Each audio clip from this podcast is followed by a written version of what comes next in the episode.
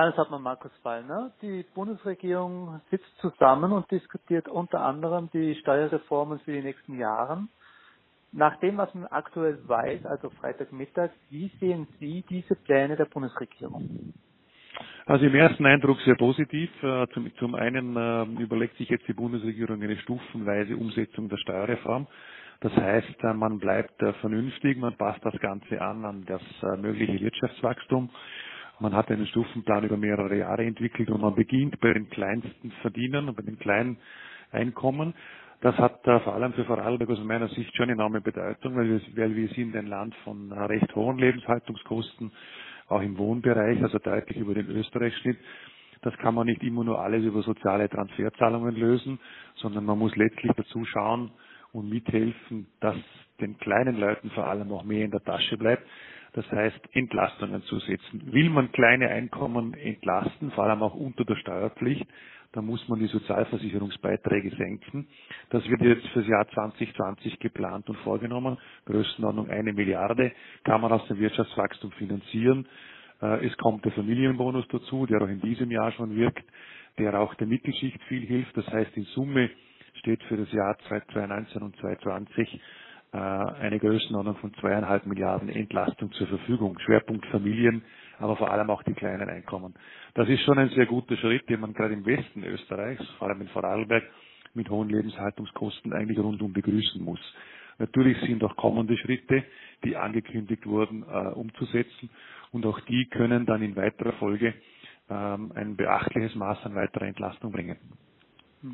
Sie sagen es gerade selber, bisher ist vor allem bekannt, dass es durch das Wirtschaftswachstum finanziert werden soll. Neue Steuern schließt man ja kategorisch aus. Einsparungen, zumindest im Sozialbereich bis jetzt auch, wenn es um die Kürzung der Sozialversicherungsbeiträge geht. Hier sollen also 700 Millionen Euro allein durch Steuermittel aufgebracht werden. Nämlich darum geht es in der Kürzung. Ist es nicht etwas optimistisch darauf zu hoffen, dass das allein durch Wirtschaftswachstum machbar wird, sein wird? Ne, auf jeden Fall äh, macht die Regierung nicht das Umgekehrte, beziehungsweise das, was dann in vielen vergangenen Jahren auch schon passiert ist nämlich dass man zuerst eine Steuerreform einleitet und äh, schon ziemlich kurz danach neue Belastungspakete schnüren muss äh, oder neue Schulden aufnimmt. Äh, diesen Kreislauf, den man in der Zweiten Republik ein paar Mal hatte, den versucht man jetzt zu durchbrechen. Das ist äh, naturgemäß keine leichte Aufgabe, weil es setzt voraus, dass wir auch weiter alles tun, um das Wachstum hochzuhalten und dass äh, die Wirtschaft insgesamt funktioniert. Aber sie ist natürlich tief vernünftig. Das heißt, äh, der Finanzminister im Besonderen versucht einen Kurs zu fahren, äh, der insbesondere heißt, eine Entlastung den Bürgerinnen und Bürgern zukommen zu lassen, aber gleichzeitig keine neuen Defizite und keine neuen Schulden aufzubauen. Und das ist richtig, weil die Gesamtabgabenquote Richtung 40 Prozent oder leicht darunter, so wie es ausschaut, ein bisschen darüber sogar hinzubringen, ist eine gar keine so leichte Aufgabenstellung. Aber vom Gesamtkurs ist das richtig. Ich begrüße, dass man das stufenweise macht.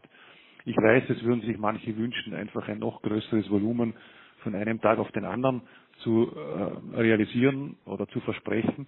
Aber diese Art von Politik hat immer daran gemündet, dass schon sehr kurz danach neue Belastungen äh, erfunden wurden, eingeführt wurden, um das Ganze zu finanzieren, oder dass, dass dann im Nachhinein sehr rasch neue Schulden aufgebaut wurden.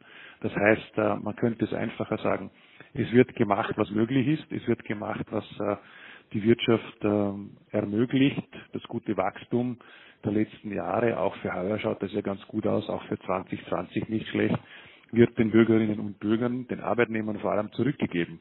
Und das ist richtig, weil es sind ja nicht nur Unternehmer, sondern auch Tausende Arbeitnehmerinnen und Arbeitnehmer, auch im Vorarlberg, die zu diesem Wachstum enormes beitragen durch ihren persönlichen Fleiß und ihren persönlichen Einsatz. Und die haben es auch verdient, dass ein Teil des Wachstums äh, zurückgegeben werden kann. Und das müssen sie auch in der Geldtasche spüren. Aber was ich besonders wichtig finde, ist dieser Akzent für die kleinen Einkommen. Äh, das ist in Vorarlberg wichtig. Wer kleinere Einkommen entlasten will, der muss bei den Sozialversicherungsbeiträgen was tun. Und das äh, heißt natürlich trotz alledem, dass der Bund diese eine Milliarde ja im System der Krankenversicherung bezahlen muss äh, und trotzdem eine Entlastung zustande bringt. Das geht eben nur mit Wachstum. Also stufenweise Vorgangsweise, Akzent bei Familien und Kleinverdienern, bei den kleinen Leuten, das ist schon eine Sache, die wir aus äh, Vorarlberger Sicht eigentlich unterstützen müssen, wenn man die hohen Lebenshaltungskosten kennt. Sie sprechen es ja an, beim, den Leuten soll es spürbar bleiben. Was in dieser Hinsicht immer gern gebracht wird, ist die kalte Progression, die stille und heimliche Steuererhöhung, wie Kritiker gerne nennen. Die soll ja eigentlich erst mit der nächsten Regierungsperiode kommen, sprich eigentlich ein Wahlversprechen für die Wiederwahl. Ja, ich sehe es jetzt gar nicht so sehr mit Blickrichtung auf Wahlgänge oder andere oder andere Ereignisse. Ich sehe es eher sozusagen als Weg der Vernunft. Deswegen, weil man, würde man die kalte Progression aktuell auch noch dazugeben, dann würde man gewisse Summen erreichen, die weit über die 5 Milliarden hinausgehen würden, eher über 6 Milliarden sogar, vielleicht sogar darüber. Das heißt, es würde etwas versprochen werden, was schlichtweg nicht finanzierbar ist und dass dieser Weg nicht äh, in der Form eingeschlagen wird, das halte ich eigentlich schon für richtig. Äh, das hat man früher oft versucht und ist eigentlich auch schief gelaufen. Das heißt, jetzt geht man eben über mehrere Jahre in Stufen vor und macht das, was letztlich auch wirtschaftlich und auch äh, im Sinne einer guten Finanzpolitik des Bundeshaushaltes möglich ist. Und da kann man ein bisschen auch die Handschrift des neuen Finanzministers schon auch gut erkennen. Äh, ich halte es doch schon für gut, wenn man das jetzt so macht. Ich glaube, jedem von uns ist klar, die kalte Progression gehört abgeschafft. Äh, dass nicht alles auf einmal geht, sehe ich ein. Aber es ist schon richtig, wenn man in die Zukunft schaut, muss man wissen, es muss weiter eingefordert werden. Und äh, ich gehe auch davon aus, dass das, was jetzt gesagt wird, auch umgesetzt wird. Hm. Was sich früher auch gern gezeigt hat, ist, dass wenn das, wenn der Bund, pardon, Steuerreform verspricht es oft auch darauf hinauslief, dass Aufgaben an die Länder übergeben werden sollten mit den bisher bestehenden Mitteln. Wie groß ist Ihre Befürchtung, dass quasi mehr Aufgaben, mehr Ausgaben auf die Länder zukommen könnten, ohne entsprechende Finanzierung? Naja, wir hatten solche Diskussionen äh, auch in vergangenen Jahren natürlich und äh, so ganz äh, ist das nie aus dem Weg geräumt. Jetzt bei den aktuellen Fragen der Steuerreform sehe ich sie jetzt nicht, aber wenn ich mich zurückerinnere ans vergangene Jahr, wir hatten Diskussionen über den Ausfall des Pflegeregresses. Wer, wer finanziert? Mittlerweile ist der Bund ja dort wieder eingesprungen, aber doch nach intensiven Verhandlungen. Wir hatten Diskussionen über die Kinderbetreuung. Kann der Bund weiter finanzieren? Auch das konnte mittlerweile gelöst werden. Das heißt, große Brocken sind in dem Zusammenhang aus dem Weg geräumt. Aber ähm, Sie sprechen etwas an, was, was auch wichtig sein wird. Wir kommen ja in die nächste Phase des Finanzausgleichs. Das heißt, Bund, Länder und Gemeinden müssen ja schon ab 2020 und dann auch 21 sich wieder einig werden über den Finanzausgleich innerhalb von Österreich. Die dann noch ausstehenden großen Schritte der Steuerreform, die fallen genau in diese Zeit. Das heißt, wir haben dort noch alle Möglichkeiten und werden es auch brauchen, dann auch genau äh, miteinander auszumachen, wer dann äh, welche Lasten zu tragen hat. Für diese Finanzausgleichsperiode werden die Rahmenbedingungen eingehalten und für die nächste Finanzausgleichsperiode inklusive der dann kommenden Steuerreform wird es natürlich zu verhandeln sein. Wenn wir gerade dabei sind, Sachen, die auf die Länder zukommen und selbst zu finanzieren sind, das Bundesland bzw. die Bundeshauptstadt Wien argumentiert, dass die neue Mindestsicherung so nicht tragbar ist für die Stadt Wien. Vorweg ist ein Bundesland, das recht teuer ist zu leben. Nun stellt sich ja die Frage, muss das Land hier quasi Geld zuschießen, damit das Leben in Vorarlberg überhaupt leistbar ist von Menschen, die mit einem Österreich-Durchschnitt leben sollten? Also man muss auf äh, das Ergebnis jetzt schauen. Das Grundsatzgesetz, das vorgelegt wurde, sieht einen Spielraum vor, eine Möglichkeit eines Aufschlags, vor allem für die hohen Wohnkosten im Lande, bis zu 30 Prozent. Das ist von den westlichen Bundesländern verlangt worden.